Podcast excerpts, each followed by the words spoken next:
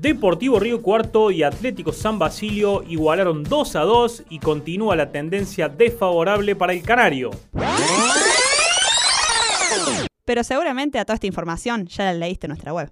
Ahora te presentamos estos datos que probablemente no conocías.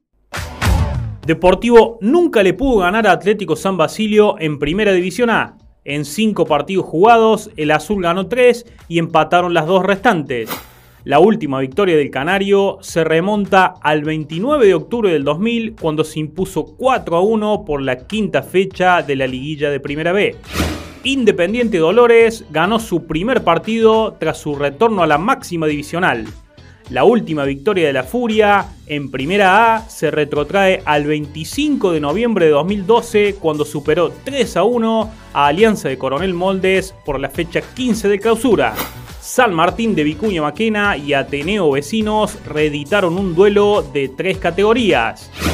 Desde el 2000 a la actualidad, Patriotas y Tricolores se midieron en dos veces en Primera C, dos veces en Primera B y en 22 oportunidades en Primera A.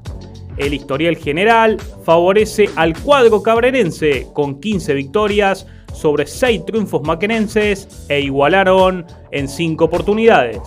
En las tres primeras fechas, Néstor Villalba, hoy técnico de Atenas, enfrentó a tres ex equipos. En el debut visitó a Toro Club de Coronel Moldes, luego recibió a San Martín, de reciente paso, y en la tercera jornada se midió contra Acción Juvenil, donde logró el ascenso en 2012. Fue una producción de Altoque Deportes.